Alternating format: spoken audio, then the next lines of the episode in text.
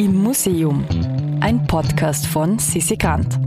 Heute Nächtliche Herumtreiber von Marianne von Werefkin.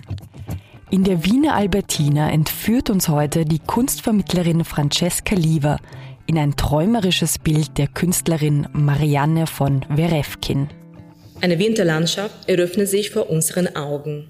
Es ist Nacht, wir befinden uns in einem Wald, alles ist mit Schnee bedeckt. Vom linken unteren Bildrand führt ein Weg in das Bildinnere, auf dem ein Wolf mit eingezogenem Schwanz vorwärts schreitet. Am oberen rechten Bildrand leuchtet ein Stern, dessen reflektierender Lichtstrahl den Himmel in dichte farbige Streifen und Schnee in leuchtenden Farbfelder teilt. Dieser Stern weist dem Wolf den Weg, den er eingeschlagen wird. Blau, Rot, Braun und Grün. Die Farben, welche die nächtliche Winterlandschaft bestimmen, entsprechen nicht den realen natürlichen Farben. Hallo und willkommen in der Albertina. Mein Name ist Francesca Lieber. Ich bin Kunstvermittlerin und werde Ihnen heute die Künstlerin Marianne von Berevkin vorstellen. Ich habe mir das Kunstwerk Nächtliche Herumtreiber ausgesucht. Das Gemälde zeigt eine geheimnisvolle nächtliche und winterliche Landschaft, die Marianne von Werefkin am Anfang des 20. Jahrhunderts gemalt hat. Treten wir aber zunächst einen Schritt zurück und versuchen wir zu verstehen, wer Marianne von Werefkin war. Marianne von Werefkin wurde in Tula in Russland 1860 geboren und wuchs in einer gut gebildeten Adelsfamilie auf. Ihre Mutter war selbst Malerin und gab der Tochter die Möglichkeit, Zeichenunterricht zu nehmen. Marianne von Werefkin zeigte sofort ein herausragendes Talent. Die Kunstakademie ist aber zu diesem Zeitpunkt für Frauen nicht zugänglich. Daher wird sie privat von einem legendären russischen Maler des Realismus und Impressionismus, Ilya Repin, unterrichtet.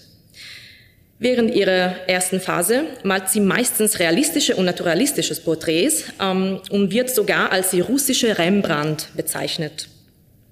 1892 lernt sie den Offizier Alexei von Jablinski kennen, der am Anfang seiner künstlerischen Karriere stand. Ihm wurde tatsächlich empfohlen, die Ölmalerei bei Werefkin zu erlernen, weil sie ja so talentiert war.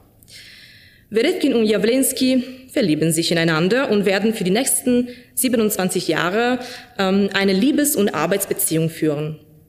18 96 reist ähm, das Paar durch Europa und erreicht schließlich München.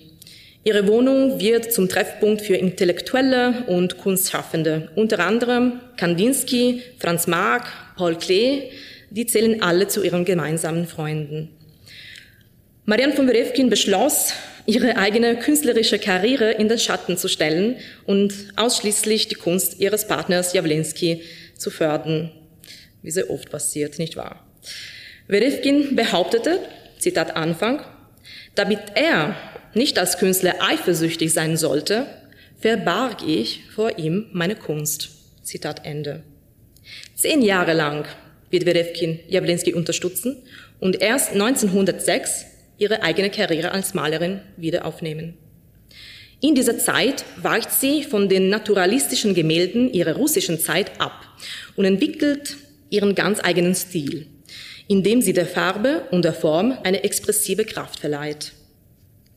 Anlässlich des Ausbruchs des Ersten Weltkrieges 1914 sind Werefkin und Jawlensky dazu gezwungen, Deutschland zu verlassen.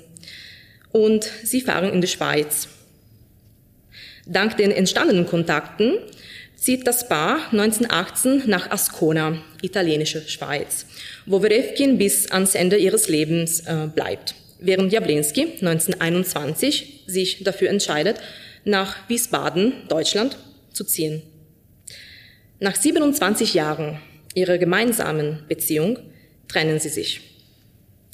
Diese emotionale Trennung führt auch zu einer neuen malerischen Phase, zu der auch das hier betrachtete Werk gehört. Der Realismus kommt nicht mehr in Frage. Er sei gemäß Werefkin eine sogenannten knechtische äh, Nachahmung der Natur. Werefkin will die Natur und die äußere Realität durch einen Eindruck oder ein Gefühl wiedergeben. Ähm, ein viel zu viel selten betrachtendes Faktum. Viel früher als Wassily Kandinsky hatte Werefkin sich mit den psychischen Wirkungen der Farben und ihrer Funktion in Bezug zur Form auseinandergesetzt und diese Theorien sogar verschriftlicht. Der Unterschied, Werefkin konnte diese Theorien nie publizieren und Kandinsky schon. Wobei es nun vielleicht blasphemisch klingt, äh, ist das Werk Nächtliche Herumtreiber nichts anderes als ein Selbstporträt. Der verunsicherte Wolf ist einsam in diesem Wald und hat Angst davor, einen neuen Weg einzuschlagen. Genau wie die Künstlerin nach der Trennung von ihrem Partner. Doch ein Stern beleuchtet den Weg. Der Weg ist nicht sicher, aber es gibt Hoffnung. Marianne von Werefkin hat bis zu ihrem Lebensende in Ascona gelebt, dort ein Gemeindemuseum aufgebaut und die Künstlerinnengruppe Der große Bär mitbegründet. Die Legende will es, dass sie am Ende ihres Lebens die Nonna von Ascona genannt wurde. Wie auch immer ihr uns nennen wollt, zu finden sind wir auf Instagram unter der Bezeichnung immuseum.podcast. Oder wir haben eine Webseite www.immuseum.at, wo ihr euch auch für unseren Newsletter anmelden könnt. Im Museum ist eine Produktion vom Produktionsbüro CC Grant. Musik Petra Schrenzer. Artwork Nuschka Wolf.